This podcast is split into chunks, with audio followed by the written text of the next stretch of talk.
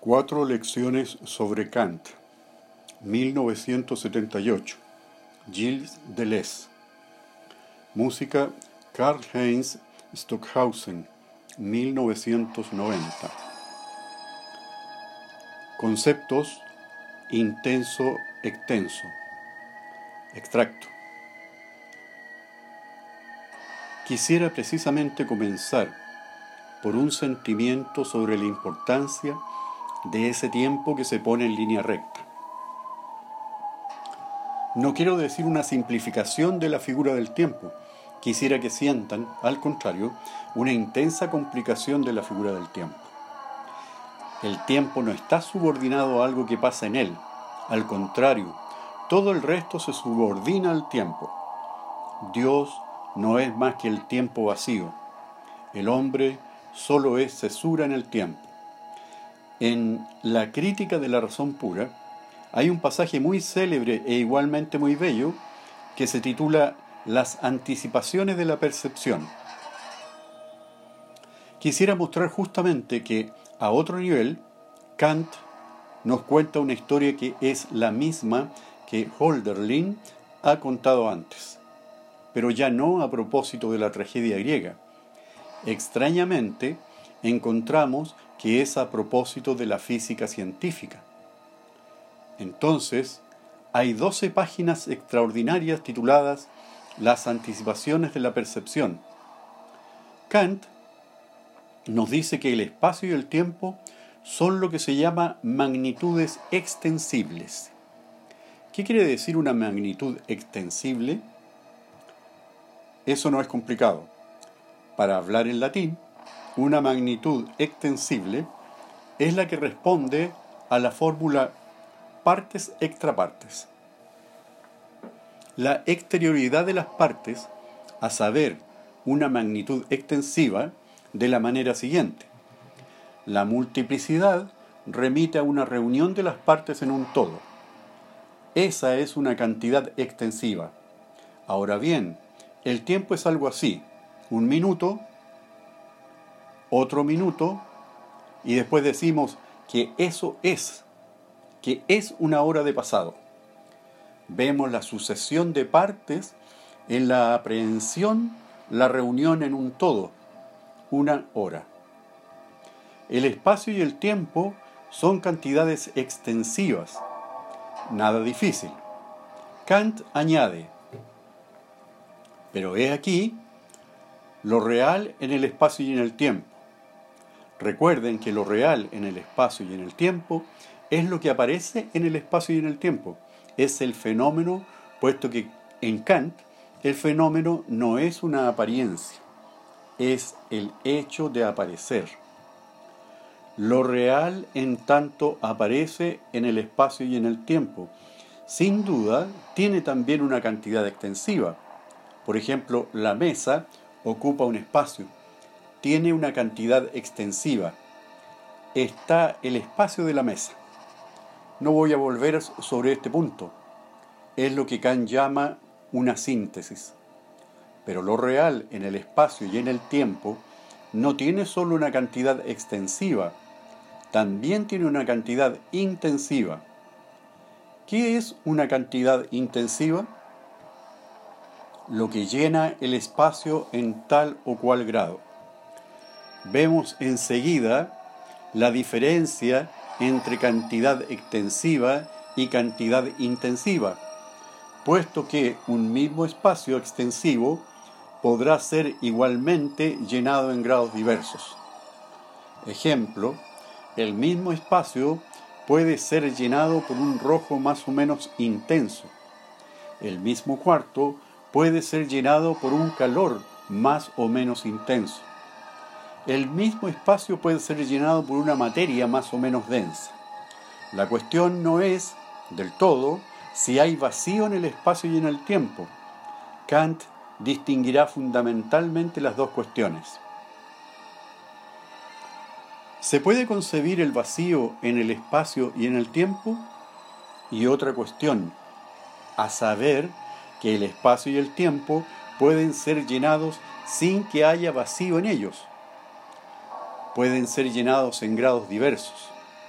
Entonces, ¿qué es la cantidad intensiva de lo real en tanto que llena el espacio y el tiempo?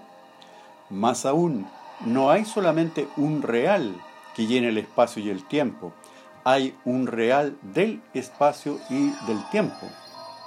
Es la cantidad intensiva. En oposición a lo que se ha dicho de la cantidad extensiva, los dos caracteres fundamentales de la cantidad intensiva, según Kant, y eso será muy importante para todas las posteriores teorías de la intensidad, son, primer carácter, la aprehensión de una cantidad intensiva es instantánea, es decir, que su unidad no viene de la suma de sus partes sucesivas. La unidad de una cantidad intensiva, cualesquiera, es aprehendida en el instante. Lo que quiere decir que cuando yo digo hace 30 grados, el calor 30 grados no es la suma de 3 veces 10 grados. Es al nivel de las cantidades extensivas, que 30 es 10 más 10 más 10. Pero 30 grados no lo es tres veces. Un calor de 30 grados no son tres calores de 10 grados. En otras palabras, las reglas de la adición, de la sustracción, no valen para las cantidades intensivas. La aprehensión de la unidad de una cantidad intensiva cualesquiera se hace en el instante. Segundo carácter, la multiplicidad contenida en una multiplicidad intensiva no remite a una sucesión de partes exteriores las unas a las otras, pero remite a una aproximación variable del grado cero. Puedo decir que cada vez que hay algo que llena el espacio y el tiempo, yo diría, o más bien Kant diría, que nos encontramos frente a una intuición empírica. Pero en la medida que eso es dado a una cantidad intensiva, es decir, un grado, lo cojo en una relación en su producción a partir de cero, o su extensión, o lo real que llena el espacio y el tiempo. Desde el punto de vista de su cantidad intensiva, está cogido como producto a partir del grado cero o como apagándose, es decir, alcanzando el grado cero. En ese momento, la cuestión no es del todo saber si hay un espacio y un tiempo vacíos. La cuestión es saber que de todas maneras hay una conciencia vacía del espacio y del tiempo. Y hay una conciencia vacía del espacio y del tiempo como estando la conciencia determinada por y en función del grado cero, como principio de la producción de todo real en el espacio y en el tiempo producción a partir de cero o principio de extinción. No quisiera hacer aproximaciones forzadas, pero al nivel físico de la intensidad en Kant podemos hacer lo que Holderlin, a saber, la línea recta del tiempo marcado en una cesura, que es la intuición igual cero.